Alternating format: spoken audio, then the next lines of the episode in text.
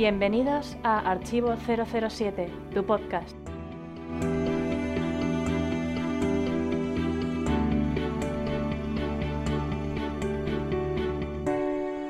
Hola a todos, bienvenidos de nuevo al podcast mensual de Archivo 007. Soy Alberto, alias Clark, y hoy tengo el placer de presentaros a un nuevo copresentador, aunque ya ha participado en el programa en alguna ocasión. Endica, alias Endica 007 en el foro. Bienvenido. Hola, muchas gracias por volverme a invitar al programa y encantado de, debutar como copresentador. Espero que, todo salga bien y poder volver a hacerlo más adelante y volver a repetir, que es, adictivo. Sí, sí, eso, eso es lo que nos dicen todos, que una vez que lo prueban les gusta y, y adelante con ello. Bueno, pues vamos a empezar como siempre con las opiniones de los oyentes. Opiniones de los oyentes. Han opinado Rapsodia 154, Miles Messerby, Pablo Ortega, Jaime Lazo, Licencia para Comentar 58, Pablo Arrieta, Gogol y un servidor. Han destacado el debate, la misión 00 sobre los guiones robados y las noticias del mes y la promo. Como punto negativo, indicaron que quizá fue demasiado largo el debate de Spectra. ¿A ti qué te pareció, Indica? A mí me pareció un debate buenísimo y para nada se me hizo largo. Creo que duró lo que tenía que durar como suele decirse. Y bueno, daba para haberles dado mucha réplica a, los comentarios, pero bueno, esto sería otra sección, sección de réplicas al debate. Claro, si no ya sería, pues eso, hacer un programa aparte, solamente de debate. Pero bueno, yo creo que sí, que es una medida bastante buena la que hemos cogido para poder mm, explayarnos un poco y, oye, que, no hay película todos los años, que, que están saliendo cada varios años y cuando sale uno, pues apetece explayarse un poco, ¿no? Bueno, seguimos con el podcast. El espontáneo. El elegido de este mes ha sido Doc Pastor, con el nick arroba Doc Pastor, al que luego vamos a entrevistar. Gracias a Archivo 07 por reseñar de espía icono y gracias por comentar ese par de fallos. Bueno, pues gracias a ti, Doc Pastor, por mencionarnos en el libro y eh, por participar también en este programa. Seguimos con el podcast.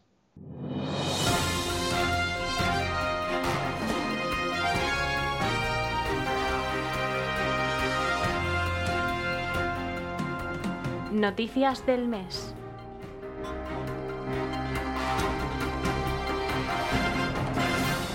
Dado que en Canadá los derechos de autor de una obra expiran en un plazo de 50 años, dos directores del país pretenden hacer un remake de Solo para sus ojos y otras películas más sobre el agente secreto. Ahora bien, no podrían distribuirla por Estados Unidos. Bueno, esto puede ser algo curioso, el ver a un James Bond eh, fuera de Eon Productions, entonces, bueno, la verdad es que puede ocurrir de todo, te puede pasar como nunca digas nunca jamás, que hay gente que le guste y gente que no, o puede salir pues una cosa de serie B que igual no, tiene ningún tipo de interés, ¿no? Puede, ocurrir de todo, ¿verdad, Indica? Pues sí, yo creo que lo más probable es que salga un nunca digas nunca jamás y que sea un desastre. Y más si no pueden distribuir en Estados Unidos, pues no creo que, tenga mucho éxito. Bueno, según Michael G. Wilson y Barbara Broccoli, en enero o febrero del 2016 la franquicia tendrá una nueva distribuidora de Bond 25. No han querido, querido adelantar nada. Bueno, esperemos que tenga una buena distribuidora. Lo normal es que sí, y me imagino que se estarán peleando todas las distribuidoras por, por tener a Bond en su catálogo. Mm, sí, sí, aquí está claro. Sí, que, van a coger pues, a, una de las grandes porque, porque James Bond está recaudando ahora más que nunca, es algo muy apetitoso y luego pues de cara a los fans pues que nos hagan ediciones eh, muy buenas de las películas, eso es lo, que nos interesa, claro.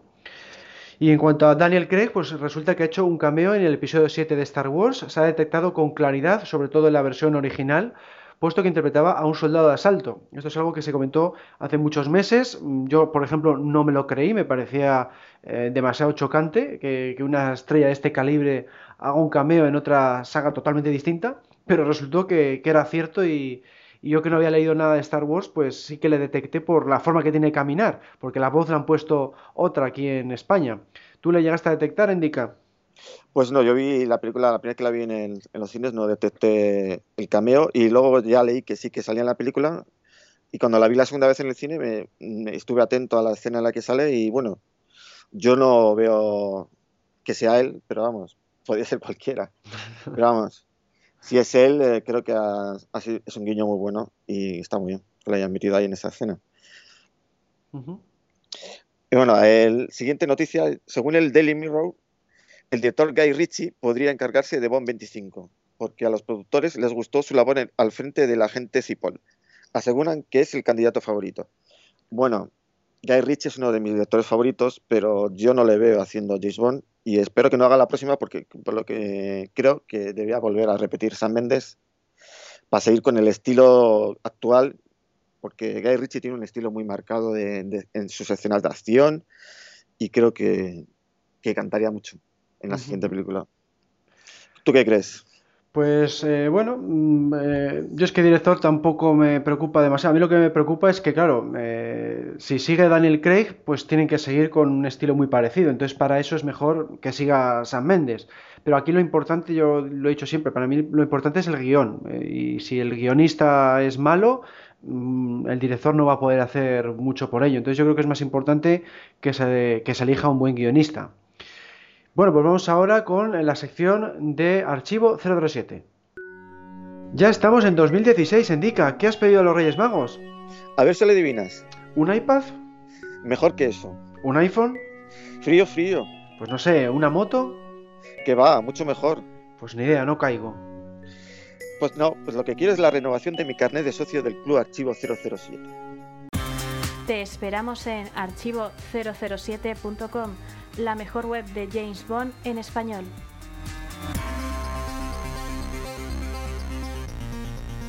Vamos con las novedades de diciembre de nuestra página. Hemos añadido una nueva canción descartada correspondiente a 007 al servicio secreto de Su Majestad. La puedes encontrar en la sección Artículos, Audio, Temas descartados.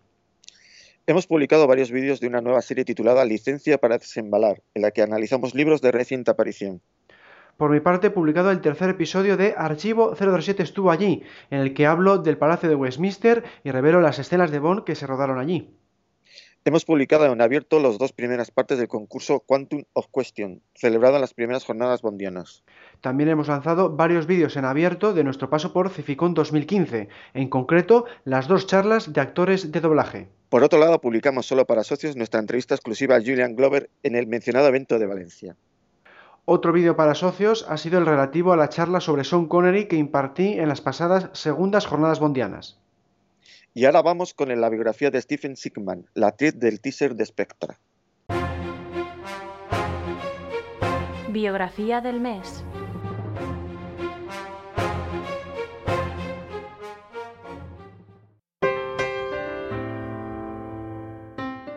Stephanie Sigman nació en Ciudad Obregón, en Sonora, México, en 1987. Tiene cuatro hermanos y su padre fue un famoso jugador de béisbol, Lee Sigman. Se dio a conocer como modelo a los 16 años. A los 18 empezó a estudiar interpretación y poco a poco se abrió camino en la televisión en programas como Lo que llamamos las mujeres o La vida es una canción, entre otros. Enseguida participó en varios cortos, largometrajes y obras de teatro. Cabría destacar Miss Bala de 2011 porque encarnó a la protagonista. También se la ha podido ver en el videoclip musical Snap Out of It de la banda inglesa Arctic Monkeys. Pero sin duda su aparición más relevante hasta la fecha ha sido la de interpretar a Estrella en el teaser de Spectre. De esta forma se convirtió en la primera actriz mexicana en participar en la saga del agente secreto, si exceptuamos a Linda Christian, que dio vida a Valerie Mathis en la adaptación televisiva de Casino Royale de 1954. Desde Archivo 007 queremos dedicar este podcast 091 a la actriz Stephanie Sigman por su papel en Spectre. Accediendo a entrevista. El pasado mes de agosto, Luis Abou, uno de nuestros socios, cuyo nick en el foro es James Bond, publicó la guía Detrás del Smoking. Hoy le tenemos aquí en el programa para que nos hable de su obra. Bienvenido al podcast, Luis. Buenos días, muchas gracias Alberto y Archivo 007 por esta entrevista. Gracias. Bueno, pues cuéntanos, eh, Luis, ¿por qué, ¿por qué decidiste publicar este libro? Bueno, la verdad que está claro, como todos aquí soy, soy un gran fan de, la gente doble cero. Así que cuando vi en, Amazon Internet que, la página web de compraventa tenía la posibilidad también de publicar un libro, no lo dudé y empecé a, pensar sobre qué quería escribir, si quería hacer uh, un, si quería dedicarme, es decir, a, por ejemplo, las, solo las películas o canciones o una guía de, viaje en el sentido de localizaciones y decidí que quería hacer eh, sobre las películas y recogí toda la información que necesitaba y finalmente lo envié. Aceptaron la publicación y, James Bond detrás del smoking salió a la, venta en Amazon. estupendo. Y bueno, pues háblanos un poco de lo que nos podemos encontrar en Detrás del Smoking.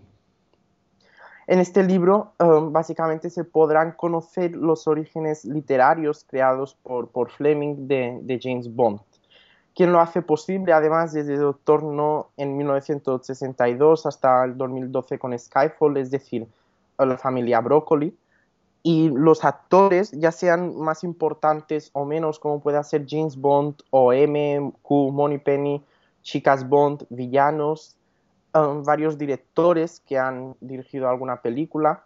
Y uh, una sección que incluye siete chicas, siete vehículos, siete canciones y un capítulo, algún capítulo más especial, como puede ser la referencia de, Bond en Los Simpsons, la serie de, de animación o las nominaciones y galardones conseguidos por, por, James Bond, por sus películas, a lo largo de los 50 años en los premios Oscar. Pues muy completo, sí, pero bueno, seguramente tendrá, habrás quitado algún apartado, ¿no? ¿Te quedaste con ganas de meter algo más? Um, la verdad que estoy bastante satisfecho, así como, como quedó en cuanto a todo.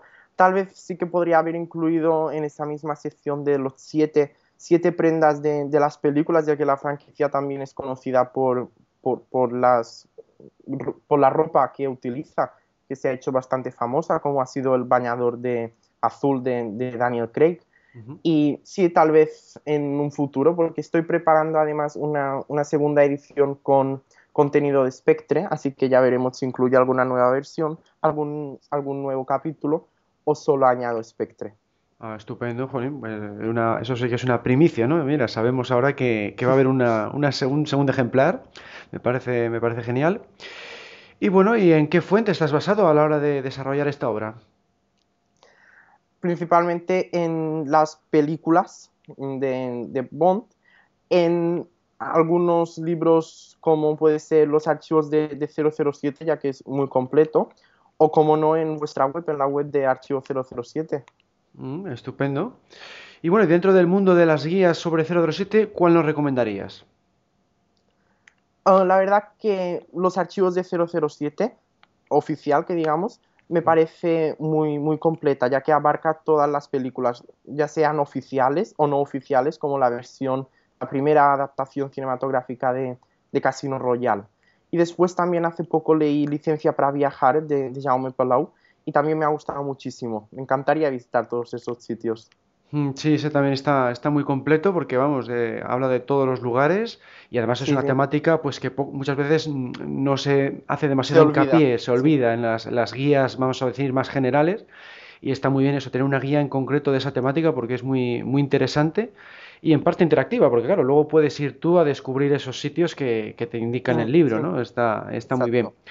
Bueno, ya, ya nos has contado que publicaste el libro a través de Amazon y evidentemente se puede comprar a través de esta página, pero ¿hay algún otro sitio donde se pueda adquirir detrás del smoking? Bueno, el libro está disponible en Amazon, eh, tanto en la web de España, América y Reino Unido, ya que son esas tres tanto en versión de papel o en Kindle en su libro electrónico. También en la casa del libro solo en libro electrónico y en las próximas semanas estoy, estoy pendiente de que, me lo, de que lo publiquen um, en iTunes para los dispositivos Apple. Ah, estupendo, muy bien. Bueno, y por último, siempre hacemos una, última pregunta, que es eh, ¿cuál es eh, tu actor Bond favorito y tu película Bond favorita? La verdad que la pasada entrega Skyfall me, gustó bastante. La escena de, la muerte de la, maravillosa Judy Dench me, encantó y a la misma vez muy triste fue. Y el Bond de, Daniel Craig también me gusta bastante, creo que hace una buena actuación, principalmente en la última entrega además. Y si debo escoger otro sería Sean Connery, el original, me gusta bastante también. Sí, Sean Connery es el que suele ganar en las encuestas, pero es verdad que Daniel Craig está ahí siempre intentando quitarle el trono, como se dice, y, nada, pues está, está muy bien. Bueno, pues con esto terminamos la, la entrevista. Muchas gracias por participar. No, muchas gracias a vosotros por hacerlo. Gracias. Estupendo, pues nada, nos vemos en el foro. Ya sabéis que su nick es James Bond, podéis comentar cualquier cosa con él a través de, de nuestro foro. Y ahora seguimos con el podcast.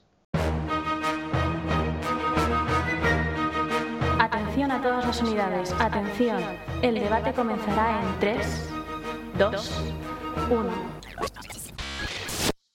Turno ahora de nuestro segundo debate de Spectre. En esta ocasión hemos permitido la participación de dos invitados. Por un lado, contamos con la presencia de Jairo, alias Licencia para Comentar. Bienvenido de nuevo al podcast. Hola Alberto, ya tenía ganas de usar mi licencia una vez más y con muchas ganas de hablar de Spectre. Y luego, por otro lado, tenemos a Juan, al que conoceréis en el foro como Jaime Lazo. Hola de nuevo. Hola, ¿qué tal? Un saludo para todos y feliz Navidad. Eso es, sí, felices fiestas. Y bueno, primera cuestión, Jairo, ¿qué tal has visto a Daniel Craig como Bond? Pues siendo Daniel Craig uno de los Bond más toscos para mi gusto, en esta película la verdad es que me gusta mucho cómo ha estado. Porque ha estado relajado, se le ha visto irónico, no sé, que domina así como la situación. No sé, lo he visto más clásico y muy mejorado si lo comparamos con las películas anteriores, ¿no crees? Mm, sí, un poco más elegante, sí que se la ha visto, el- sobre todo la escena del smoking blanco, ¿no? Que eh, siempre se ha comentado que, que ha luchado pues vestido de smoking, que hacía tiempo que no ocurría, y un poco más elegante sí que sí que está. ¿Tú qué opinas, Juan? ¿Tú qué opinas, Juan? Sí, pues yo me, me uno a lo que ha dicho Jairo y sobre todo comentar lo, lo más importante para mí es que se ha salido de esa tónica dura que estaba, que muchos criticaban, ¿no? Porque Craig es un buen así un poco más duro, más, más como literario y pues ha sido un giro, yo creo que para bien, sobre todo para la saga. ¿Y tú qué opinas, Indica? Bueno, a mí me ha gustado mucho la última de, de Daniel Craig. Creo que se le ve más joven que en Skyfall. En Skyfall yo ya le veía casi jubilado y en esta yo creo que todavía, todavía le veo haciendo otra película. Si tiene ganas Daniel Craig de hacerla y creo que sí que ha estado muy bien. Como habéis dicho, más irónico, más humor, más acción, más de todo. Ha estado completo. Yo creo que ha estado el mejor, el mejor Bond que ha hecho Daniel Craig hasta ahora es el de, el de Spectre. Mm. Sí, a mí me ha parecido eso, un poco más elegante que otras veces, aunque claro, yo sigo viéndole pues, eh, pues muy duro, ¿no? Comparado con, con los anteriores Bond. A mí la escena, por ejemplo, en la que eh, rompe una pared a puñetazos, pues me recordó a Casino Royale, en la que también hacía algo parecido cuando perseguía a Molaka. Pero bueno, eh, dentro de, de lo que es el estilo que tiene Craig, pues es verdad que un poco más elegante sí que, sí que se la ha visto. Y bueno, Jairo, ¿qué te han parecido los aliados? Bueno, aliados en este caso es el propio MI6, que bueno, cuenta con Moniperi, con Q y demás. Una de las cosas que se comentaba mucho en su momento cuando no sabíamos nada de la peli era que los actores, como tenían algún renombre, iban a participar más en la acción y todo eso. Y hombre, es cierto que tienen mucho más tiempo en pantalla y demás, pero a mí en concreto no me ha molestado mucho, no me ha dado la sensación de que a Bond le quiten su protagonismo o algo así, sino que han ido haciendo cosas aparte que le han ido ayudando a él con su misión y a fin de cuentas es el cometido que tienen los aliados, ¿no creéis? Mm. Sí, lo que pasa es que antiguamente me ayudaba más al, al principio de la misión y luego ya pues apenas se les veía, ¿no? Ahora se quiere, se les quiere meter un poco más en la historia, quizá por eso, por ser actores tan de renombre. Y bueno, pues hay gente que le gusta, hay gente que no. A mí es verdad que me gusta igual ver un poco más a James Bond en solitario. No sé, ¿tú qué opinas, Juan? Sí, eh, hay aliados tanto para el MI6, ah, y para Bond, que es el MI6, como ha dicho Jairo, y hay aliados también para Blofeld, ¿no? Que es el C, este que teníamos, el Sí. cámaras. Y pues yo creo que se cierra todo bien, porque más o menos es la batalla Bond-Blofeld y la batalla MI6 con C. Entonces, pues eso, me gusta, me ha gustado que se ayudasen, que ta- también han ido un poco paralelamente, lo vi- yo así lo veo, lo he visto. Y mm, me parece bien, pero lo que creo que no se debería de repetir más. O sea, a mí me gusta ver cómo el MI6 ayuda a Bond y todo eso, pero cansaría mucho si lo volviésemos a ver en la siguiente. O sea, por una vez está bien, se sale un poquito de la tónica, pero por ahora yo creo que ha terminado en alto, habría que dejarlo así una temporada. Hmm, sí, es lo que yo estoy notando, ¿no? Que llevamos ya varias películas que, se nota mucho la participación del MI6. Ya en Skyfall, pues aparecía bastante, eh, sobre todo Penny porque era eh, agente de campo. Y bueno, pues eh, igual sí que conviene ya cambiar un poco esa, esa, tónica. Indica, ¿tú qué, ¿tú qué opinas? Pues yo opino igual que Juan, yo creo que, ha quedado muy bien. Además, es lo natural, o sea, es, es, como ha dicho él, el MI6 contra, contra Spectra y Bond contra Blofeld. Y bueno, hay un momento que sí que dejan a Bond solo, que hay un momento que dice M que dice no podemos ayudarle, tenemos que, dejarle solo. Y creo que ya metido ahí una, una, cosita que nos va a meter ya en las siguientes películas, que es eh, a Felix Leiter. Yo creo que las próximas películas van a meter a Felix Leiter como un personaje que va a ayudar a Bond. Por eso le nombran en esta película. Pues podría ser, podría ser. A mí personalmente me gustó la idea de que como aliado tenemos a eh, el personaje de Mr. White. Es algo bastante curioso, ¿no? Que un, que un enemigo le acabe ayudando. Y, esa idea está bien, lo que pasa es que luego igual me ha faltado a mí un poco más de información, un poco más de trasfondo de Spectra, eh, algún diálogo más, pero bueno, la idea de que le tenga que ayudar su antiguo enemigo eh, no, no ha estado mal del todo. Yo creo que, volverá Spectra en las siguientes películas y nos contará más, nos dará, más A ver, a ver si es verdad y en, en Bond 25 pues que nos cuenten algo más porque ha quedado ahí que muchas intrigas, mucho misterio y, yo creo que falta ahí algún dato más. Y bueno, en cuanto a las chicas Bond, ¿qué opinas, Jairo? Pues la verdad es que las chicas Bond han sido un acierto desde mi punto de vista. Este nuevo Bond ha tenido siempre las características de que las chicas no duran ni para el desayuno y en esta, pues, tenemos a dos chicas Bond, dos auténticas chicas Bond. Pues tenemos a Mónica Bellucci, que si bien es verdad que su cameo, que ha sido más un cameo anecdótico, pero que yo pienso que el papel en concreto no se le ha quedado pequeño. Creo que, bueno, que ha cumplido con su personaje, ¿no? Y, y para lo poco, para lo poco que ha aparecido, ha tenido. Ha, sabido llenar el papel, ¿sabes? Para lo poco que ha tenido, ha, ha sabido darle presencia. En cuanto al caso de, Madeleine, pues la verdad es que me ha gustado mucho porque me ha gustado cómo la han enlazado con la historia, también su manera de pensar, de actuar, de no querer involucrarse con lo de su padre, ¿no?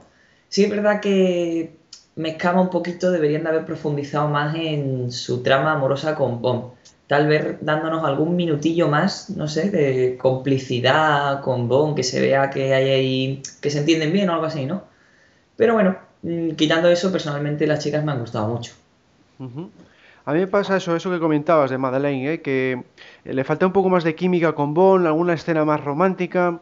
Eh, si, quieren hacer algo como Vesper, en el sentido de que realmente se enamoran y van a continuar, pues yo hubiera metido alguna escena más con ellos porque se me ha quedado un poco floja esa, esa relación. ¿Tú qué opinas, Juan? Pues iba a comentar lo de esa falta de química que decías, pero es que yo no veo falta de química a mí lo veo razonable todo, porque tenéis que ver que Madeline está perfecta. A mí me ha gustado mucho como personaje. O sea, es la hija de Mr. White.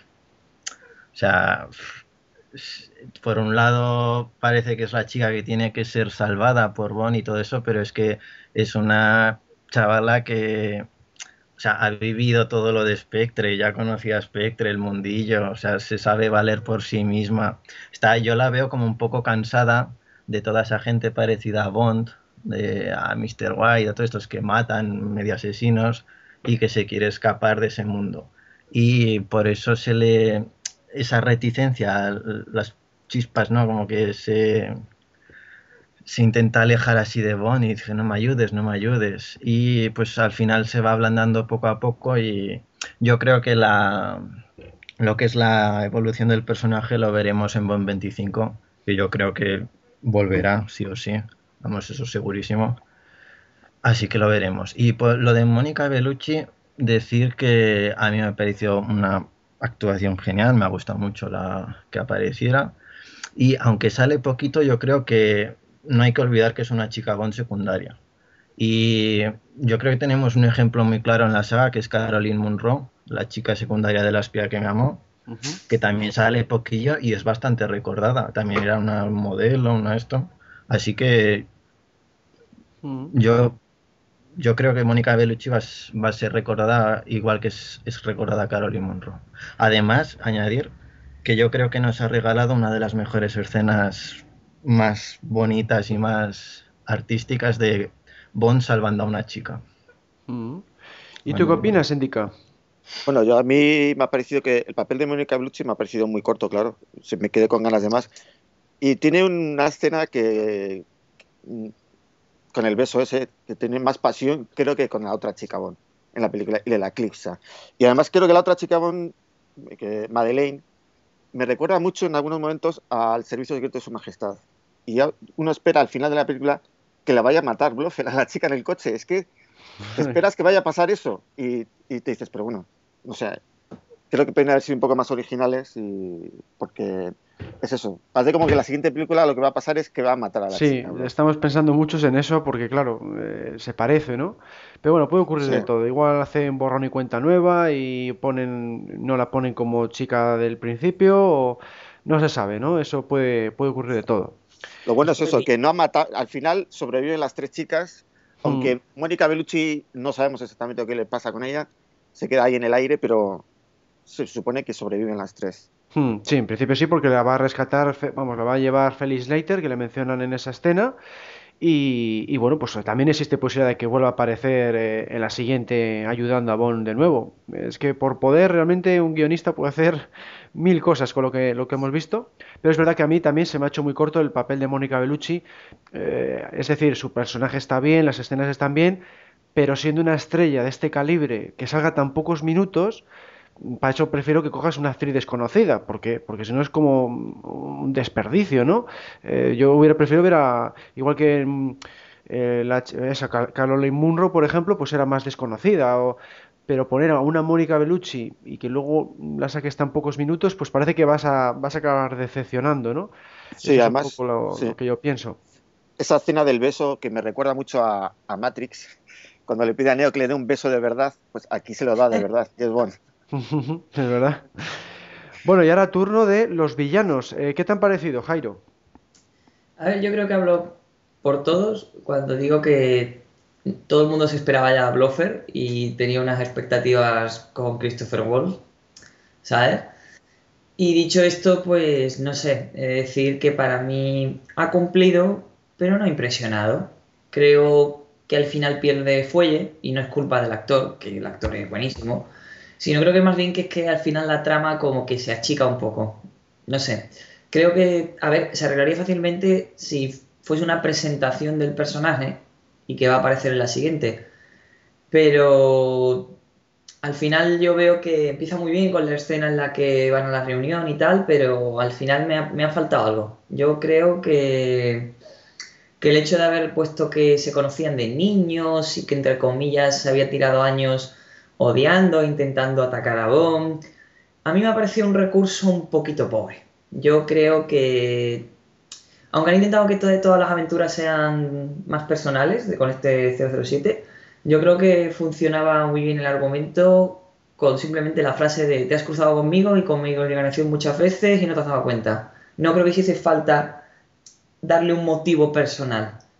Entonces, en ese sentido, el villano, pues, al final pierde un poco cuando te enteras que esa es la motivación, ¿no? La motivación de verdad. Pero bueno, por lo demás, pienso que ha cumplido, que no es de los mejores, pero que ha estado bien.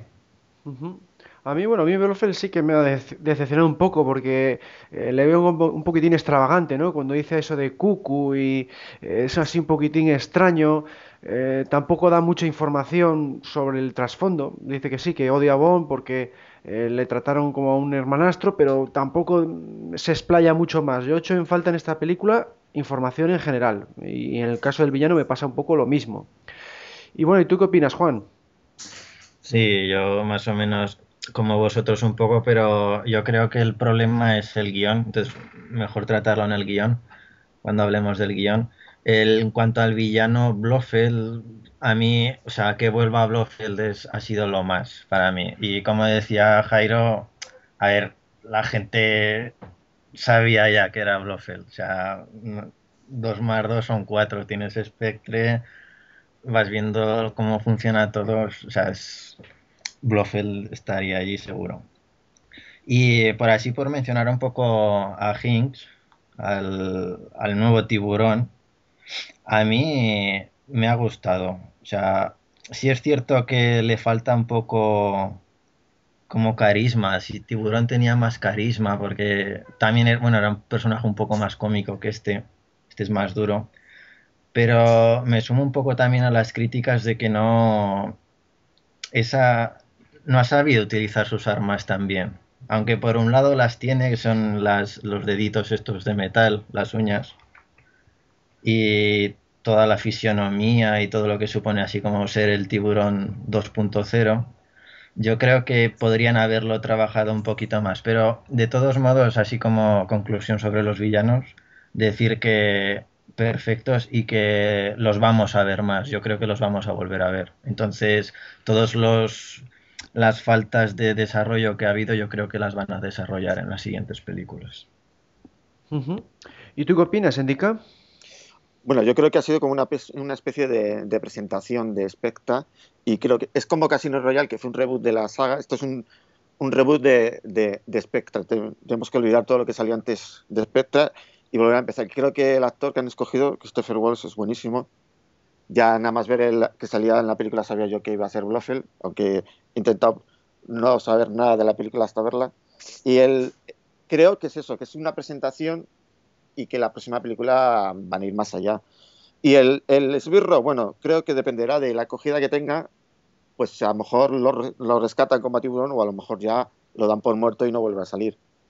Lo que no me gusta mucho es el, las, lo, de que sean hermanos, que me recuerda demasiado a Austin Powers, a la parodia de James Bond, que salía que era Blofeld, el Blofeld de esa película era el hermano de Austin Powers. Oh. sabíamos el, y entonces, claro, me recuerda demasiado ese argumento a, la parodia. Creo que lo de los hermanos sobraba. Por haber mm. sido enemigos por otros motivos, habría sí, Podría haber sido otros motivos, en plan de que pues Bond le mató a la mujer o, algún otro tipo de venganza. Claro. En vez de tener el tema ese de, haber sido hermanastro. Bueno, pues eso es lo que le han querido justificar. Y a mí tampoco me ha convencido el, el que esté metido ahí eh, Spectre en las películas anteriores, incluso en el caso de Silva, que Silva parecía como un agente del MI6 extraviado, eh, totalmente alejado de Spectre, y parece que aquí también le dan cierta conexión con, con Blofeld. Entonces, bueno, eh, podrían haberlo justificado algo mejor el, en qué partes ha influido Blofeld concretamente, porque meterlo así de golpe y porrazo en, una sola frase en las tres películas anteriores, pues me ha parecido mí muy, muy pillado por los pelos. Ya, ya digo lo, lo, que llevo diciendo siempre, ¿no? que, que he hecho en falta información en esta película. Y de sí, yo creo que han, intentado abarcar demasiado. No hacía falta que él hubiera influenciado en todo lo que había eh, hecho. Eh, eso es, eso es. O, si lo han hecho, pues que hubieran metido algún flashback, por ejemplo, para ver en qué ha manipulado o en, qué cosas ha influido más exactamente, ¿no? Porque decirlo así de palabras sin más, a mí se me quedó un poco corto. Y luego les vi... bueno, tampoco podía haber tiempo para contarnos todo, todo, todo. Sería una película muy, muy, muy, muy larga. bueno, Hombre, pero han tenido dos horas y media y yo creo que en dos horas y media, si quitas alguna otra eh, escena de, transición, vamos a decir, pues yo creo que se puede haber metido algún diálogo más, pero bueno, es, es complicado. Y luego el, el esbirro Hinks, pues eh, lo que ha comentado Juan, ¿no? que yo le echo en falta un poco de carisma, porque aparece un par de veces nada más y luego en la escena de coches pues apenas hace nada más que seguirle, ¿no? Eh, ahí echaba en falta algún choque o algún gadget o algo eh. más de acción, vamos. Pero a mí me gusta, quiero decir, mm, que me lo he saltado un poquito antes, que es que, como digo, ¿qué esperabais? ¿Que fuese el mejor esbirro? No sé, a mí me parece muy bien, es que eh, la verdad es que el Bond de Craig no ha tenido algún esbirro así muy carismático. Yo pienso que de todos los que ha tenido, este es el mejor, porque tiene presencia, intimida. Mm, no sé, para las películas realistas, entre comillas, que hace Craig, a mí me parece que está muy bien. Sí, no, sí, está bien, pero eso, como poco desarrollado, le, le hace falta, pues igual participar en alguna escena más. Eh, o, incluso meterle algún diálogo, porque igual lo de, lo de que sea un personaje silencioso ya se ha hecho muchas veces, se ha hecho con Tiburón, se ha hecho con Govinda, se ha hecho con Objob, eh, falta originalidad también, ¿no? Es lo que he visto yo con este Sbirro, parece que solamente querían hacer un, un clon de, los anteriores y, y, luego lo de las uñas pues podía haberlo usado en alguna otra escena, no solamente en la de su presentación. Entonces, bueno, eso es lo que yo me refiero en cuanto a desarrollo, ¿no? Que falta un poco más en cuanto al esbirro. Pero bueno, cada uno ahí puede, puede opinar lo que, lo que quiera. ahí también influye que el actor, bueno, actor, si le podemos llamar actor, no es actor, vamos, que es un luchador. Entonces, yo creo que en diálogos la habría cagado. Es mejor que no hable, que se esté callado. Mejor. Pues sí. Bueno, vamos a hablar ahora de la acción. Eh, ¿Consideráis que ha estado a la altura de lo esperado, Jairo? Yo sí, yo creo que ha estado a la altura de lo esperado, porque hemos tenido muchas cositas. Hemos presenciado una persecución en coche, que no sé, a mí tocaba, para mi gusto tocaba una así, una, una escena de persecución con un cochazo, que entre comillas tenga gadgets, aunque bueno, ah, lo han hecho de una manera original, porque no lo había, siempre han sacado un gadget que era la, la leche, y aquí vemos que como que el coche no estaba preparado, no sé, me ha parecido un giro bastante original. Y también tenemos una escena chulísima en el tren que recuerda o homenajea a la de, Rusia con amor y la espía que me amó. No sé, cosa que en mi opinión a mí la hace todavía más, más chula. Y la escena de las nieves en la clínica, que la clínica podría llamarse Piz Gloria ya que estamos, porque con esa pseudo Tracy y demás. Eh, bueno, que en general yo he visto que tenía mucha acción. Y bueno, si es verdad que el final podría haber tenido un poquito más de acción, un poquito más de miga, y no convertirse en un tiroteo más que en un mm. enfrentamiento que simplemente Bloffer se ve como que escapa con el helicóptero y Bond empieza a dispararle hasta que lo derriba. Me hubiese gustado que ahí hubiese habido una escena, pues incluso un tiroteo con Bloffer, porque Christopher Wolf yo lo veo capaz de coger un arma por lo menos y empezar a pegar tiros. O, o que ahí hubiese reaparecido Mr. Him para rescatar a, a Bloffer y hubiesen tenido ahí una confrontación final. Incluso un cuerpo a cuerpo con Bloffer, algo. algo a mí me ha faltado que al final, la, acción ha estado muy bien toda la película, pero al final sí es verdad que me hubiese gustado algo más espectacular. Tampoco una pirotecnia, pero a lo mejor una pelea en el puente mientras llega la policía, algo así, ¿sabes? Sí, a mí me pasó un poco lo mismo, ¿eh? se me quedó muy corto ese final con Blofeld, yo esperaba algo un poco más espectacular pero bueno, es que la etapa de Craig, pues eh, es el tono habitual, es lo que yo estoy viendo, ¿no? Que, tiende a hacer cosas pues más realistas, más, más creíbles. Y aquí, pues, eh, es el tono que, se aplica a todo. Lo que más me ha gustado a mí ha sido el teaser, porque ahí se aleja un poquitín de, su estilo, ¿no? Con esas vueltas de 360 grados del helicóptero. Pero el resto, pues, está todo bastante comedido, bastante realista. La persecución de coches, pues, es casi más cómica que de acción. La escena del avión pues dura también muy poquito, en general hay pocos minutos para la acción y, a mí pues se me ha quedado bastante corto en este, en este apartado. ¿Tú qué opinas, Juan? Pues yo la he visto bastante equilibrada, entre ni demasiada acción ni poca. No sé, a mí sobre todo destacar el teaser, como acabas de decir, o sea, la secuencia de precréditos, me parece genial ya desde el momento que sale y empieza a hacer el primer disparo y todo eso, y luego empiezan así una persecución a pie. Y también por comentar un poco, o sea, me sumo a lo de Jairo, porque básicamente son, hemos ya nombrado todas las escenas de acción. Eh, el final, yo creo que el final, en cuanto a acción, queda bastante flojo. O sea, se ha intentado hacer un poco de acción, pero ay, ha fallado, ¿no? O sea, ha desinflado, como decís, un poco no queda muy real eso de que empieza ya a disparar y vaciando un cargador se cargue el, helicóptero.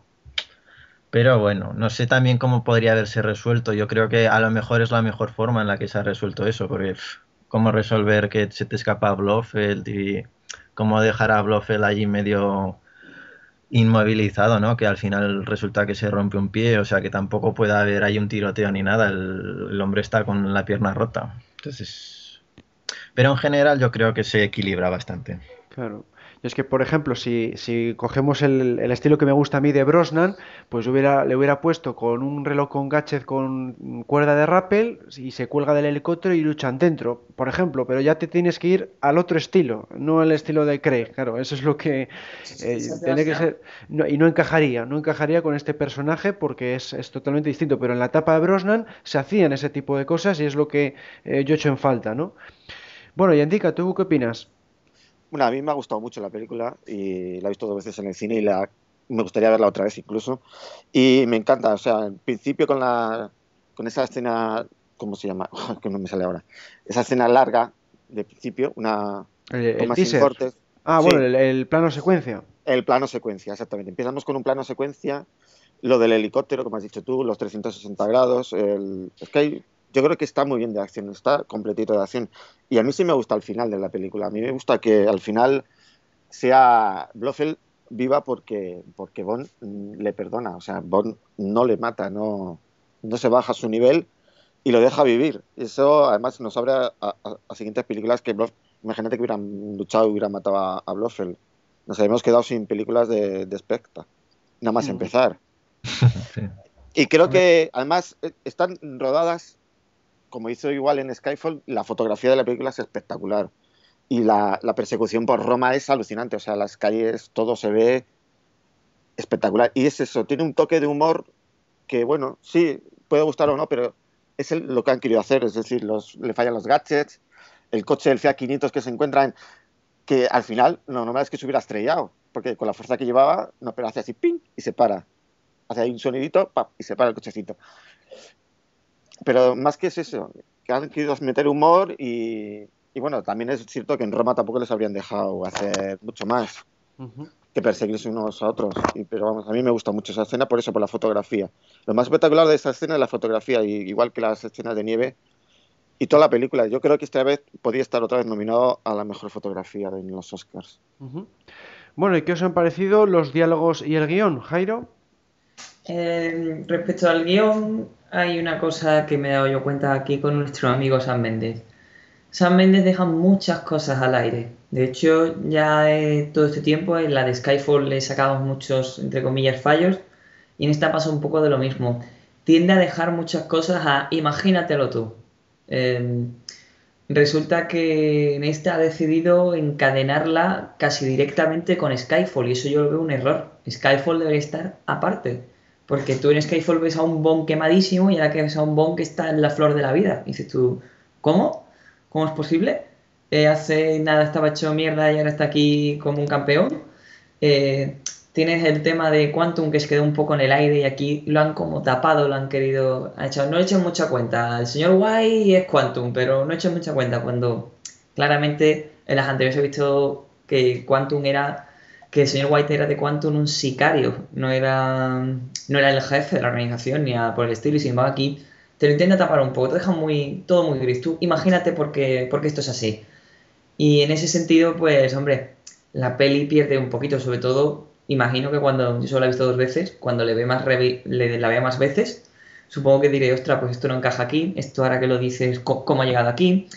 Son cosas así que, el bueno de Sam tiene la, la, mala costumbre de hacer. No, no perder a lo mejor tiempo en explicar un poquito por qué se ha ido aquí, por qué estás haciendo esto, y sino dejarlo un poco todo al aire, y eso hace que muchas veces pues cosas no tengan sentido y tengas que imaginártelas un poco. Como por ejemplo, como has comentado tú, Bond parte una pared a puñetazos y se supone que es un lugar en el que el señor White estaba preparando como un plan para encontrar a Blofeld. Y tú piensas, bueno, si todos los veranos iba allí, eh, todos los veranos que hacía, derribaba el muro y luego lo tapiaba al irse, tendría que tener una puerta o algo. Pero no, no, no pierden tiempo en eso. Tú le metes un bimazo a la puerta y tú ya te imaginas cómo entraba, cómo entraba el señor White. Claro, sí, sí, sí, no, ese tipo de cosas son las que he hecho yo en falta en esta película, ¿no? Más explicaciones de, de Spectre, que era Quantum, eh, que Mr. White qué función cumplía, el trasfondo de Blofeld, eso es lo que he hecho en falta yo también en, en el guion y, no, me gusta un poco cómo se hace. Y luego lo que dices tú también, lo de que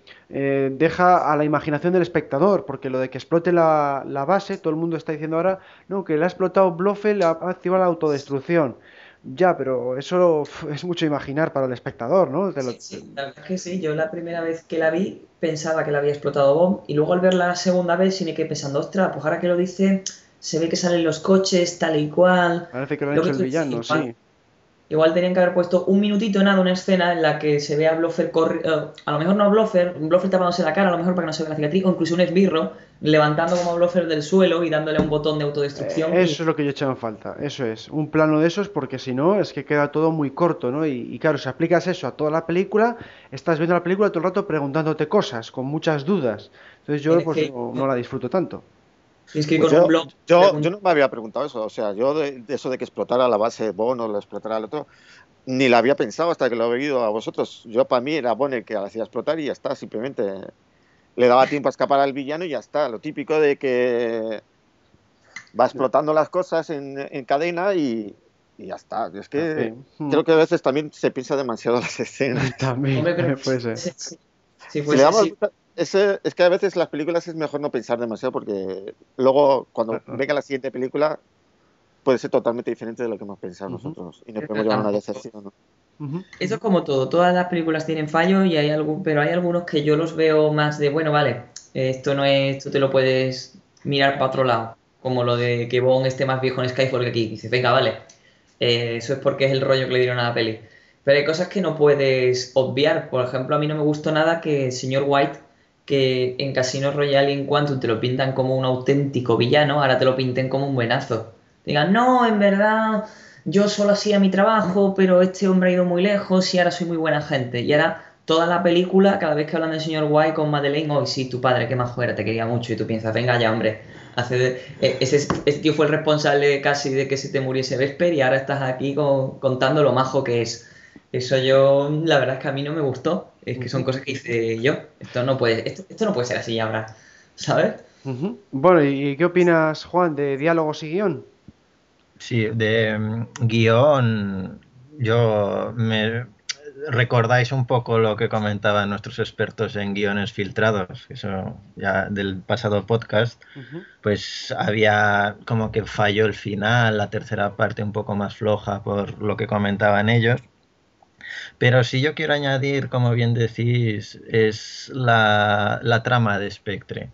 A mí, o sea, juntando ya con lo del villano de Blofeld, que lo he dejado para ahora, decir que a, mí me parece que podría estar bastante mejor planteado. Porque, por ejemplo, la organización Spectre, a ver, ¿qué, qué tiene en mente? ¿Cuál es su objetivo?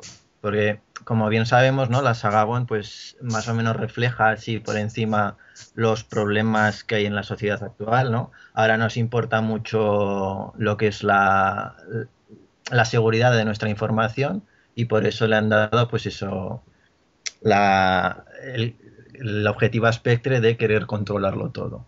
Entonces, a mí me resulta que es demasiado poco para Spectre, ¿vale? Vemos a una Spectre que en las anteriores entregas, pero bueno, también era otra época, ¿no? Que era preocupaba más pues el tema de los misiles, todo eso, pues vemos un objetivo acorde a, ese tema.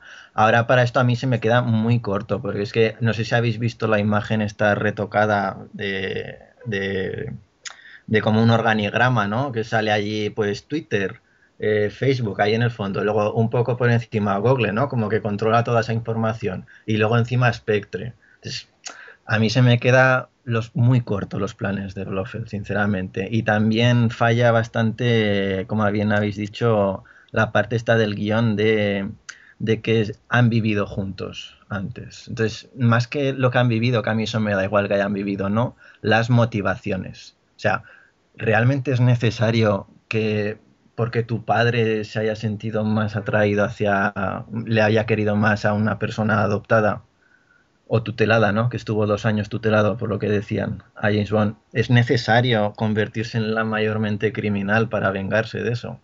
Entonces, no sé, veremos cómo va el desarrollo y a ver lo que pasa.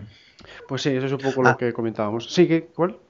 Y de, diálogos que no hemos comentado así mucho, a mí me han parecido muy buenos. Yo quiero destacar el diálogo cuando está en las ruinas del MI6, que dicen, bueno, pues los hermanos se conocen, ¿no? Sabemos lo que vamos a hacer los unos o los otros. ¿Me vas a venir a buscar a mí o vas a, a salvar a la chica? Y sobre todo ese momento, no sé si os habéis fijado, yo creo que sí, esto es ya para los fans, cuando dispara a Bond, a Blofeld, y sale ahí, impacta la bala y se forma el el pulpito de Spectre.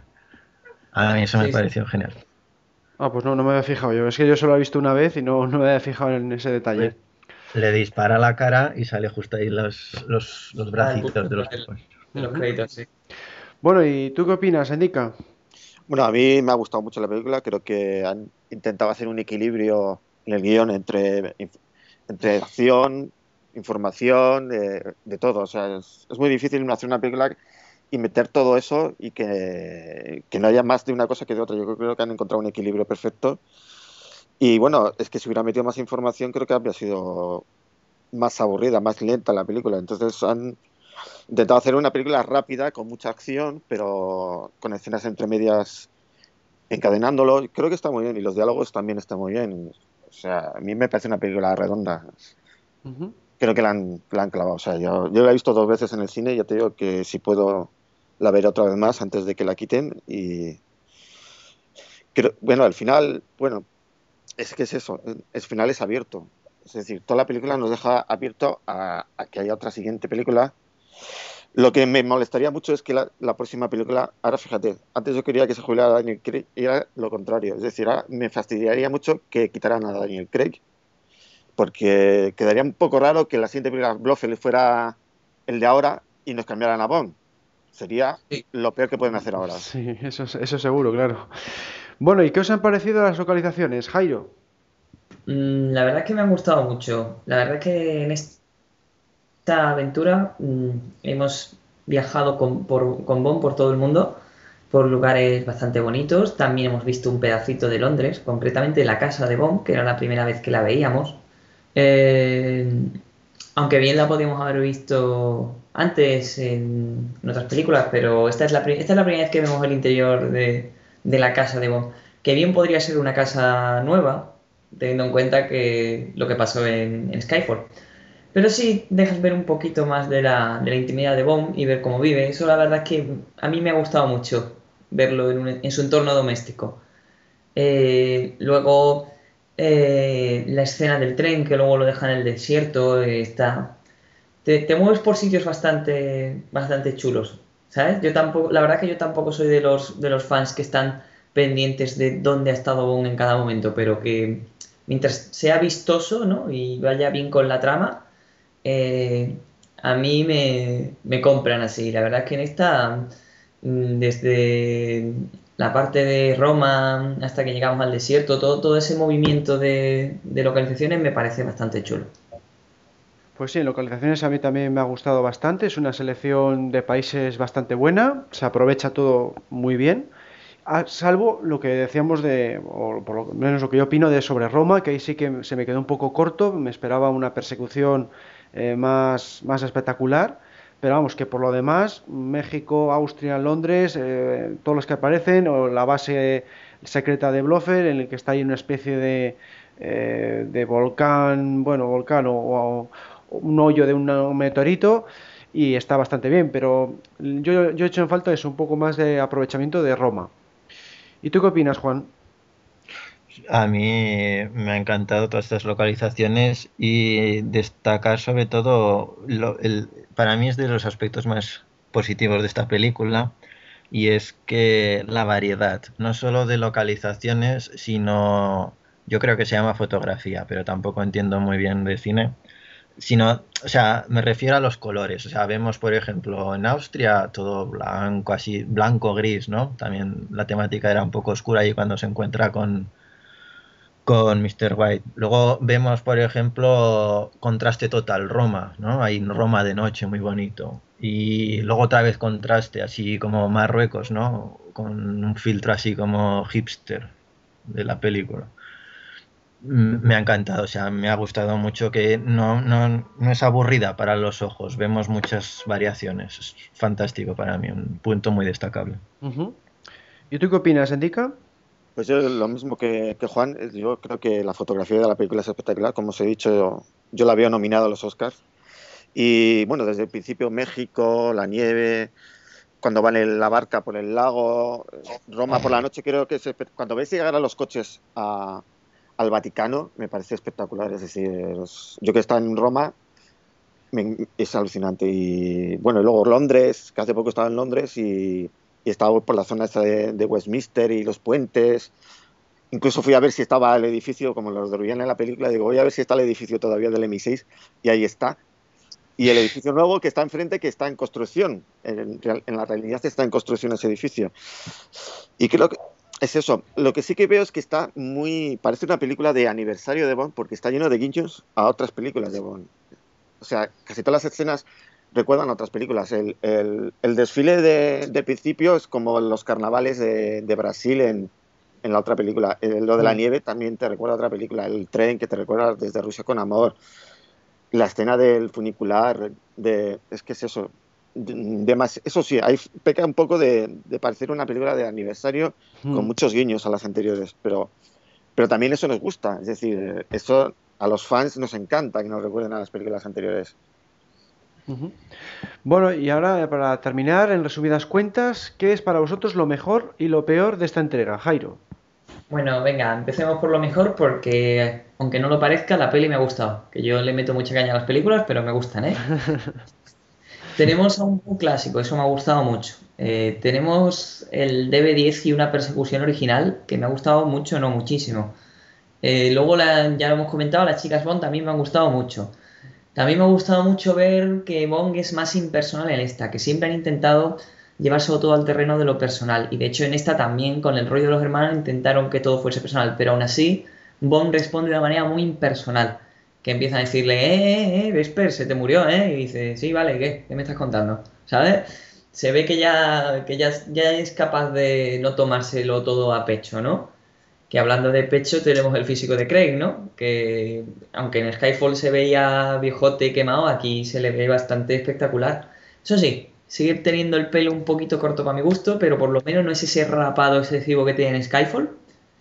Y, físicamente está espectacular. Y luego lo que, han, lo que han comentado aquí mis compañeros de podcast, que los guiños y referencias, que podríamos dedicarle un podcast solo a hablar de guiños y referencias porque hay un montón. Igual que el pulpito que tú no has visto, Alberto, o por ejemplo que, que Blofeld salga arrastrándose con la pierna, como podría ser el señor White.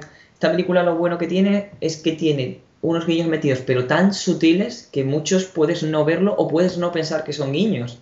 Como por ejemplo cuando, cuando M está en el despacho de C y le ha vaciado el arma, eso es un guiño a Casino Royale clarísimo. Son esas pequeñas cosas que hacen de esta película una película soberbia. Y luego ya si nos tiramos a lo peor, que también hay, mucho bueno y mucho malo, en lo peor tenemos el asunto que hemos comentado de los hermanos, que, a mí personalmente lo podían, es que lo podían haber quitado, sinceramente, no pienso que no hacía falta hacerlo tan personal, pienso que no hacía falta hacerlo, puede haber sido tan simple como en las antiguas, en las que dice, bueno, pues esta organización se llama Spectra y tenemos un tal 007 que nos está fastidiando, vamos a acabar con él. Hubiese quedado perfecto. Luego la banda sonora, que para mi gusto ha sido muy, muy pobre. Eh, mira que yo, yo no he sido demasiado devoto de Thomas Newman, eh, pero aún así podía reconocer melodías reutilizadas de Skyfall ahí clarísimamente. Y eso es algo que no me ha gustado mucho. Yo personalmente soy de los que quieren que vuelvan David Arnold ya. Y sin duda ya lo peor, lo peor ya por terminar es intentar hacerlo secuela de, de Skyfall y sin embargo tapar tanto a Quantum. Que ojo, lo de Skyfall a lo mejor podías haberlo arreglado un poquito. Sí, podías haber dicho, en la escena está en la que Blofeld le dice que es el causante de todo su dolor y todo eso. Podías haber dicho, incluso contraté al, loco de Silva para que te hiciese daño con tal de quitarle en medio a M que no me convenía tenerla ahí. Pero sí, y lo hubiese quedado bien, pero el hecho de que a Quantum lo hayan querido tapar pienso que ha sido un auténtico error y además nefasto. Por lo demás, no sé, a ver si se os ocurre a usted algo que me haya saltado yo. Bueno, pues a mí personalmente me, pasa lo contrario, que no, me ha hecho mucha gracia la película y únicamente lo, que sí que me ha gustado ha sido la secuencia de títulos de crédito.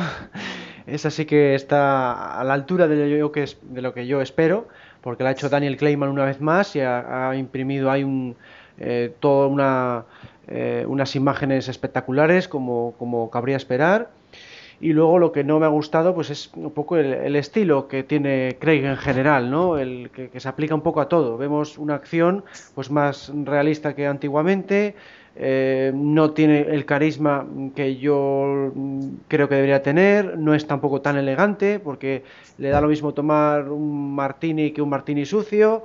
Eh, ese tipo de detalles de, que falta elegancia pues es lo que más eh, le achaco a, a esta película y a las cuatro de, de Craig, vamos. ¿Y tú qué opinas, Juan? Pues a mí me vais a permitir ser un poco más poético. O sea, me suscribo a lo que habéis dicho, sobre todo al Jairo, porque a mí me gusta, me ha gustado más que a ti, Alberto. pero, así para ser un poco más poético, lo mejor de Spectre es la vidilla que da a los foros después de verla. O sea, todo es tan abierto el final, por así decirlo, que nos deja especular para Bond 25 muchísimo. O sea, nos ha dado una vida a los fans impresionante. Eh, vamos a estar ahí, oye, está Madeleine, vuelve, no, se casarán, no se casarán. Eh, Hinch, ¿volverá o no volverá? Cosas de esas, ¿no? Y lo malo, pero tampoco lo veo malo, yo veo muy pocas cosas malas en esa película porque a mí me ha gustado muchísimo. Lo, algo así que yo hubiera cambiado, más que ser malo, es la canción de, de Sam Smith, lo creo que se llama Greetings sí, malísima, la canción muy mala. la canción, esa sí que, no, mira, no lo hemos comentado, pero en general no ha gustado a casi nadie. Pues, pues, pues a mí me ha encantado. la contraria. La canción es buena, lo que falla, lo que falla es el cantante, que esa voz de pito que tiene, pues paso por una, una mujer. Pon a una mujer directamente y ya está, no pongas este tío que pero yo es que como no seguí el hilo de nada, o sea, no, no estuve mirando cuando salió la canción, solo la viene, pero yo oí ya gente diciendo que no le había gustado cuando vi la peli dije, pero si es espectacular. Digo, yo no sé la gente de que se queja, que no es la mejor, ojo, pero... Esa canción cantada por, por Philly Bassett había sido espectacular. Pues eso es lo que quería yo comentar, o sea, la canción es buenísima, tiene o sea, unos momentazos ahí de super épicos, ahí de cambios de como melódicos muy, muy épicos. Y me gustaría, o sea, a los que no os gusta, yo os propongo que vosotros entréis en YouTube y simplemente busquéis una cover, o sea, cantado por otra persona, pero que sea mujer. Y cambia totalmente, o sea, es pasa de a lo mejor ser un 5 que sería, bre, a mí yo, Sam Smith, no me gusta mucho cómo la ha cantado, pero la canción es muy buena, lo reconozco. Cuando lo oís cantada por una mujer, o sea, se convierte en una canción de 10 prácticamente. O sea, probarlo, ¿eh? Bueno, y Indica, ¿cuál es tu opinión general? Bueno, pues, ah, para mí es la mejor de Daniel Craig, la adelanto, para mí, en este momento. Y bueno, creo que sí que tiene momentos de, elegancia, por ejemplo, cuando cae en el sillón y se levanta ahí colocándose la ropa. Creo que, que ha sabido adaptar el personaje a, su personalidad, Daniel Craig, y le ha dado su, su punto de vista, es decir, no, no tiene que parecerse a los Bonds anteriores. Es el Bond de Daniel Craig que tiene un poco de todo, tiene humor, tiene acción, tiene elegancia y lo tiene todo mezclado bien. Yo creo que, que ha sabido adaptarse bien. Que la, la, anterior película salía muy viejo, bueno, podemos decir que en Skyfall eh, se supone que venía de un pequeño retiro, es decir, se había dejado de entrenar, estaba apartado de todo. Y entonces ahora se ha vuelto a poner en forma. Creo que ahí está justificado en eso. Y lo malo, pues eso, lo de que sean hermanos, que parece que está copiado de, Austin Powers y que ha puesto el nivel muy alto para la siguiente película. Quiere decir que la próxima película, si no está el mismo director, el mismo actor, el mismo malo, todo tiene que ser, yo creo que debería de repetir todo el plantel entero en la próxima película. Y si no lo hace, creo que va a ser difícil que, esté al nivel de esta película. Ya se está hablando de que puede haber otro director, que no voy a decir quién es, que ya lo diremos en otro momento del podcast. Bueno, y ahora, eh, para terminar, ¿cómo definiríais Spectre en una única frase? Y recalco lo de una única frase. Jairo.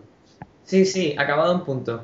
Eh, haciendo un poco a guiño a los carteles antiguos de Sean Connery, yo solamente diría 007 ha vuelto. Daniel Craig es James Bond en Spectra.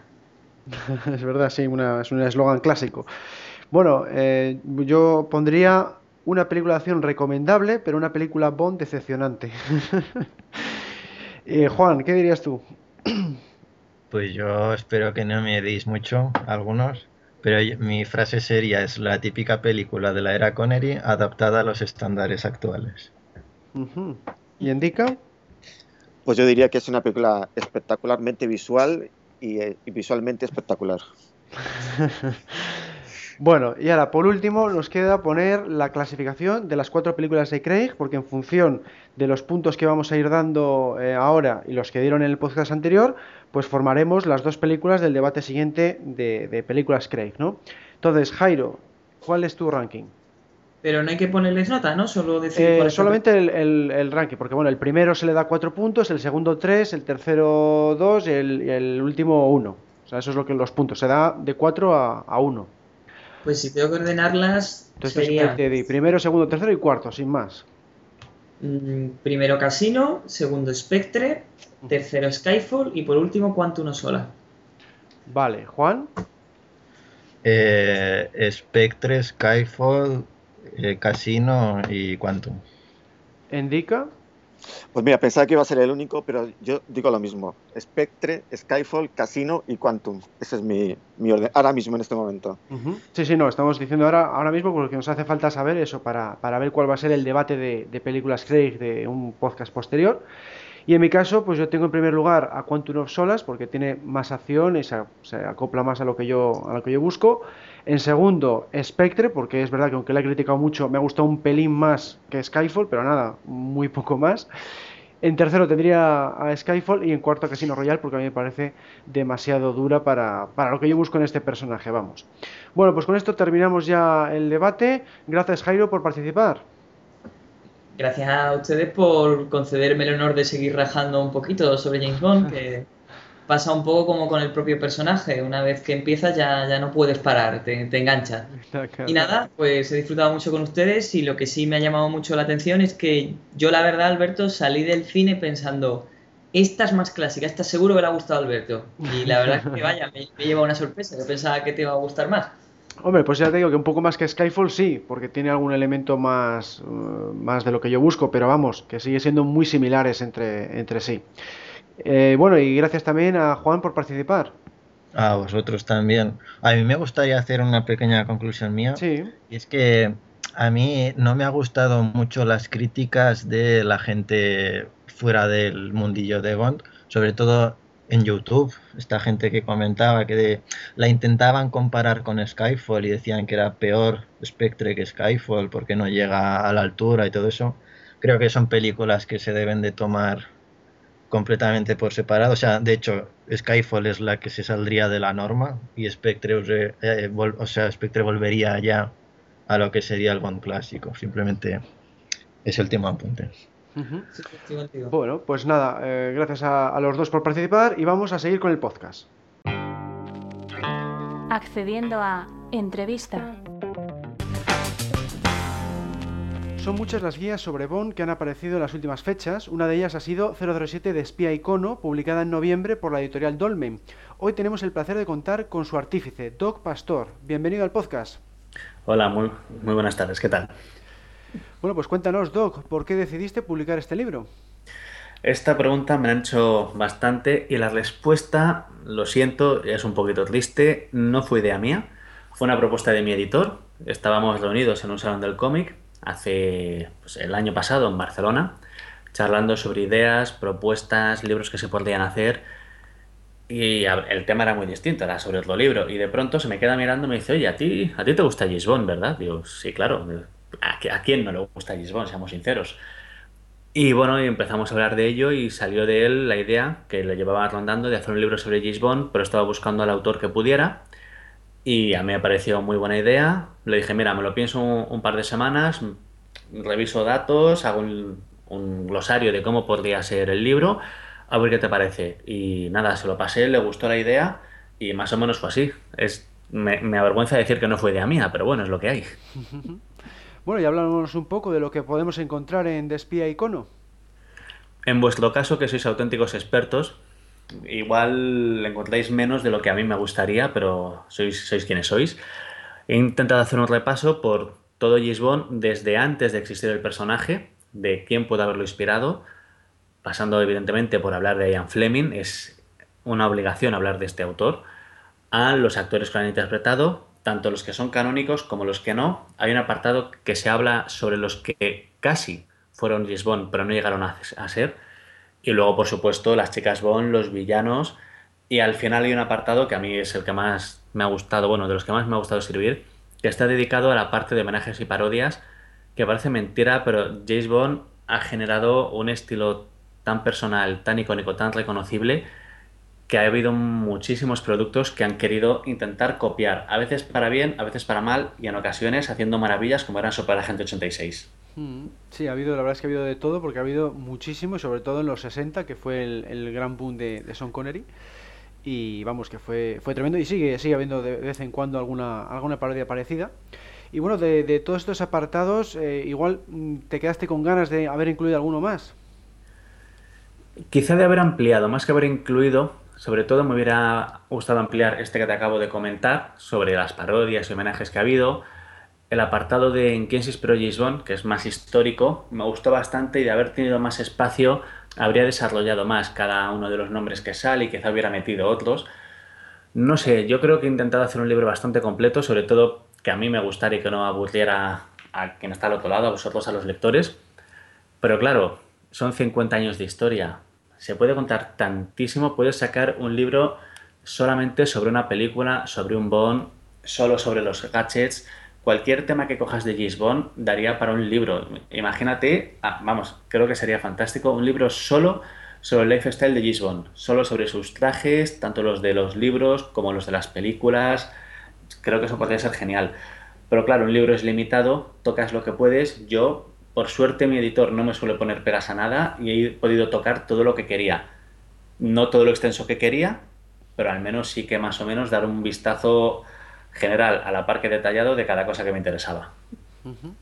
Pues sí, eso que comentas del estilo de vida de James Bond, sí que hay algún libro, pero claro, en inglés. Aquí en España pues se han hecho muy pocos y sobre todo pues de carácter general eh, la, la, gran mayoría de ellos, ¿no? Y bueno, aquí hago un inciso pues para darte las gracias porque incluyes en el libro una pequeña sección en la que nos, nos señalas a Archivo 07 como una de las fuentes para, para escribir la obra. Y bueno, nos gustaría saber también pues qué otras fuentes has utilizado a la hora de escribirle. Lo primero es devolvértelo gracias a vosotros. En otros libros anteriores he intentado dedicar un pequeño espacio a, a los aficionados que haya de ese tema en nuestro país, como fue en el caso de Doctor Who, y aquí evidentemente tenía que hablar con vosotros porque me parecía que erais la mejor fuente y quería que los que no os conocieran supieran que hay una asociación dedicada a este tema. Y ya siento no haberos dado más espacio, pero es lo que hemos dicho, esto es limitado.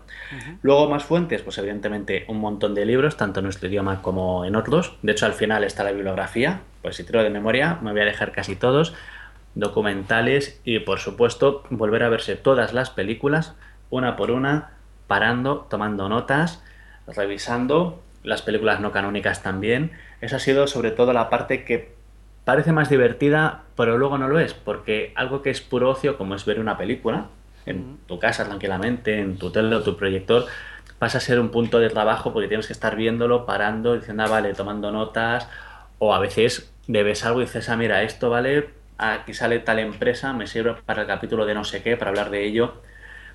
Y luego, por supuesto, un montón de webs, de blogs que se han visitado y consultar y consultar. ¿Y cuánto tiempo te llevó más o menos la realización del libro? Vale, esta pregunta es muy engañosa porque siempre respondo que el tiempo medio para escribir un libro, en mi caso, son unos seis meses. Si estoy muy avezado, pueden ser tres. Esto se refiere a la parte única y exclusiva de estar tecleando. Realmente, pues no te puedo decir, porque cuando algo es una afición, como es este caso, aunque luego pase a ser también trabajo, claro, siempre estás con ello. Desde que vi la primera película de James yo he ido leyendo sobre el personaje, me he leído sus novelas, con lo cual toda esa labor de background que ya tienes hecha en la cabeza te ahorra mucho tiempo, pero existe también. Te podría decir que si no hubiera conocido realmente el personaje y no supiera más en profundidad sobre él, hubiera tardado muchísimo más. Claro, son unos seis meses, medio año, aproximadamente, solo de teclear. Sin contar que, claro, que hay que buscar documentaciones, el día que no escribes, o que te vas a otro sitio, el día que haces una entrevista, como fue en vuestro caso. Con lo cual, eso siempre es como un tiempo un poquito relativo. Bueno, y háblanos un poco del resto de obras que tienes y, y cuál va a ser tu próximo ejemplar. Pues mira, la primera fue Los 60 no pasan de moda, que era un estudio sobre las grandes series de los 60, centrado principalmente en Doctor Who, El Prisionero y Los Vengadores, que si no las conocéis os las recomiendo porque son maravillosas. Y luego hablando de otras, por, ejemplo, entre ellas está El Santo con Roger Moore, claro, era esa serie imprescindible, por supuesto, o Super Agente 86, son dos series que sí. o sí tienen que salir si hablas de los años 60. Después vino un libro que se llamó Periodismo Zen, que es un libro digital que escribí para ponerlo en Amazon que es bueno un poquito mi visión sobre el oficio de la comunicación. Empezó como una serie de comentarios que iba poniendo por Twitter, hasta que me dijo un amigo, oye, de esto puedes hacer un libro. Y justo, pues, ¿cuánto hace ya? Un par de navidades igual, me senté y dije, mira, voy a hacerlo.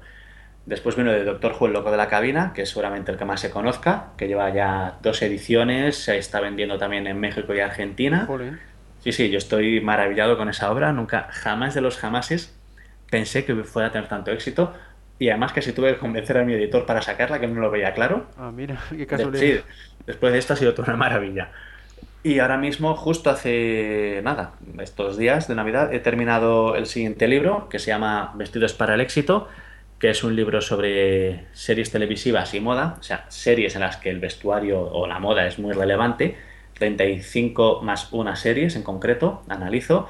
Estará ilustrado por Entiman, que es un autor con el que suelo colaborar bastante, un artista maravilloso, y lo sacaremos a la venta en febrero a través de crowdfunding. Este no estará en tienda, solamente se venderá de esa forma, es una apuesta que hemos decidido hacer, que nos parecía más interesante para controlar todo el proceso. Y bueno, esperamos contar con el apoyo de todos los que escuchéis esto y sacarlo adelante. Y después este año hay otros proyectos, hay uno de el Batman de los años 60, que ese será autoedición en principio, lo escribiré, lo sacaré por mi propia cuenta y lo comercializaré. Y luego tengo que, para Dolmen Editorial, uno sobre Star Trek, la serie clásica, y, bueno, incluyendo las películas que llegan hasta ahora, las películas de la tripulación clásica con otros actores, pero que sigue siendo tripulación clásica. Y para final de año saldrá, espero, si todo va bien, uno sobre cine y moda. Eh, la temática es parecida al de series y moda, pero el enfoque va a ser completamente distinto. Va a ser, eso va a ser también con editorial. Y entre medias quiero sacar un par de cosas autoeditadas, quiero sacar un libro de cuentos basado en mi perrito. Bueno, este año, si todo va bien, va a ser un poquito intenso. Sí, va a ser un no parar porque ya cuatro o cinco libros en el mismo año va a ser tremendo. Vamos a ver si hay suerte y ojalá funcione todo. Y va a ser currar mucho, pero ha llegado un momento en el que creo que tocaba dar un do de pecho y decir, venga, a la piscina ya por todas. Y creo que mejor ahora que dentro de dos años. Bueno, y por último, la pregunta habitual de nuestras entrevistas. ¿Cuáles son tu actor Bond y tu película Bond favoritos? Vale, esto siempre tiene una doble respuesta en mi caso, porque tengo el actor que más me gusta y el que creo que es mejor.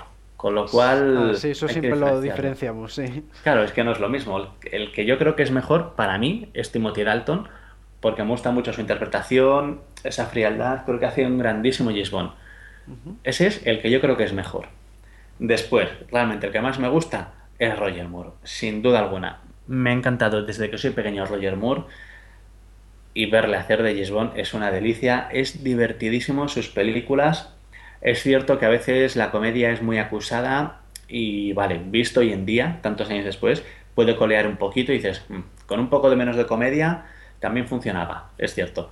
Pero te lo pasas bomba viendo esas películas. Yo creo que no me he divertido con ninguna de James Bond como con las suyas. Y luego, película favorita. Esta ya me jode más, ¿eh? Esta ya me cuesta más. Me gusta bastante, por supuesto. Mm, Panorama para matar, siempre me ha gustado mucho. Creo que es una buena película de Bond. A mí me retiene muchísimo. Después, la de Skyfall me parece muy buena película, no solo como película de Bond, que lo es, sino independientemente es una muy buena película Está muy bien hecha, muy bien construida, el ritmo es maravilloso, los personajes tienen mucho fondo, funciona muy bien. Yo creo que es seguramente hasta el momento la película más redonda de todas las que se han hecho de James Bond. Y luego, no sé, todas tienen su encanto. Depende de cuando las veas, algunas te gustan más, menos. Por ejemplo, yo soy un antifan declarado de las de Pierce Brosnan. Esto lo he dicho muchas veces, a mí no me gustan. Pero también te reconozco que, por ejemplo, la de Muere otro día la veo con mucho agrado porque es una película que en su día vi en cine con amigos, me trae muchísimos buenos recuerdos y la veo y me gusta mucho. Y luego, claro, es, es muy complicado quedarse con solo una, pero yo creo que sería, si solo, solo, solo es una, mi favorita, Panorama para Matar. Bueno, pues aquí terminamos esta entrevista. Gracias por participar en el programa y gracias de nuevo por mencionarnos en tu libro. Gracias a vosotros y para lo que queráis ya sabéis dónde estoy. Y ahora seguimos con el podcast. Encuesta del mes. Como no podía ser de otra forma, este mes preguntamos sobre vuestra opinión de Spectre. La opción más votada ha sido espectacular, es decir, sobresaliente, con un 35,8% de los votos. Seguida muy de cerca por Tiene buena pinta, quizá me pase, es decir, notable, que obtuvo un 33,5%. Es cuestión de perspectiva, es decir, suficiente, recibió el 14,2% de vuestros votos. Después vendría, ¿estás acabado? No, solo estoy calentando, que equivalía a decepcionante, con el 9,2%. Por último, la opción 007 no se había ido, es decir, terrible, obtuvo el 3,1% de los votos. Bueno, pues en general se cumple lo que se ha ido comentando en todos los sitios por parte de fans, por parte de los medios, que es una película eh, que ha gustado muchísimo y que, claro, los, los, que les está gustando ese estilo de Craig, pues la ponen incluso de, de, las mejores del propio Craig. Aunque a mí personalmente, pues claro, los que estamos en el bando contrario, pues seguimos viendo eh, las mismas cosas que no nos gustan y yo personalmente pues le puse eso de, de terrible, ¿no? Porque me parece una cosa totalmente opuesta al personaje del que me hice fan. ¿Tú qué votaste, Indica? Yo voté, bueno, no voté, la verdad, que decirlo, pero vamos, si hubiera votado, habría votado a espectacular. Eh, a mí me parece la mejor de Daniel Craig y de las mejores de Bond. Uh -huh. Casi la pondría por detrás de desde Rusia con Amor porque es mi favorita, pero estaría ahí, de las primeras. De las primeras. Uh -huh. Bueno, pues vamos ahora con la despedida. En el año 1981 nació la leyenda. A lo largo de los años el Fedora y el Látigo se hicieron iconos del cine de aventuras y en el 2015 fue nombrado mejor personaje de cine de la historia. Por supuesto, su nombre es Indiana Jones y todo lo relacionado con el personaje lo puedes seguir en IndieFan Podcast a través de www.indianajones.es o facebook.com barra Podcast y por nuestro canal de iVoox. Fortuna y gloria, IndieFans. Ha llegado el momento de despedirnos, pero antes, Indica, quería preguntarte qué tal la experiencia como copresentador.